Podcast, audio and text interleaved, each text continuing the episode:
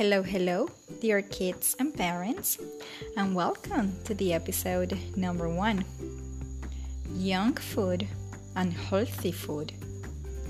We're going to start with a junk food lollipop, donuts, nuggets, french fries, hamburger, cake, hot dog, soda, pizza ice cream, sausages, fried chicken, tacos, potato chips, chocolates.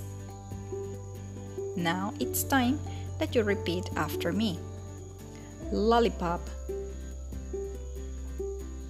donuts, nuggets, french fries. Hamburger, cake, hot dog, soda, pizza, ice cream. Sausages, fried chicken, tacos, potato chips,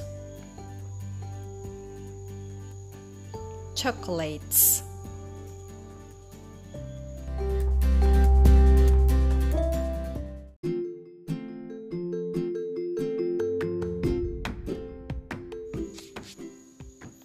Now we're going to continue with healthy food.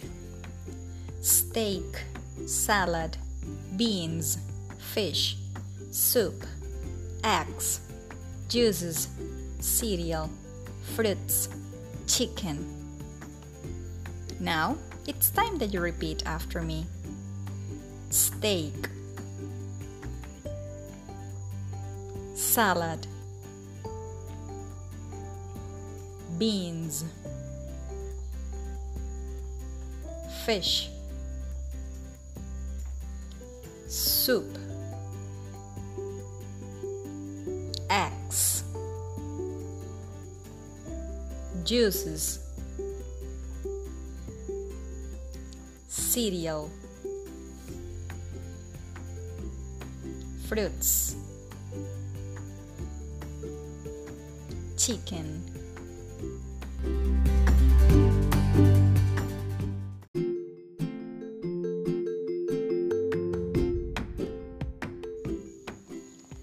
Let's continue with fruits and vegetables apple, pear, orange, banana, grapes, potatoes, onion, tomato, carrot, lettuce.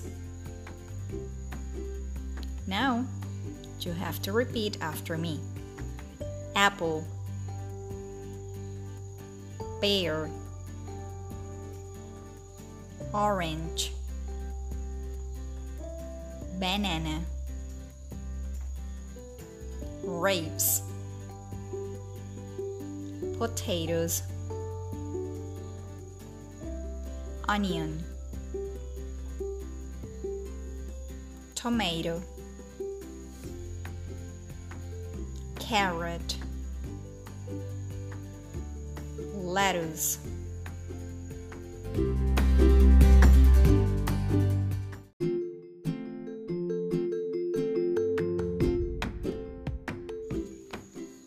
When we talk about food, we can talk about likes and dislikes.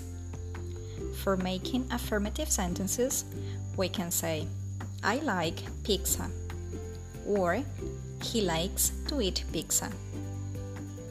In the negative way, we can say, I don't like to eat chocolate cake, or he doesn't like chocolate cake. Also, we can make yes no questions. For example, Do you like to eat hot dogs? Yes, I do. Or no, I don't. And they are the short answers. Yes, I like to eat hot dogs. Or no, I don't like to eat hot dogs. And these are the long answers. With the auxiliary test, we can make the following question Does she like donuts? Yes, she does. Or no, she doesn't. And these are the short answers. Yes, she likes donuts. Or no, she doesn't like donuts. And they are the long answers. Also, we can make double H questions. How often do you eat junk food? I almost never eat junk food. What does he prefer, hamburgers or hot dogs? He prefers hamburgers.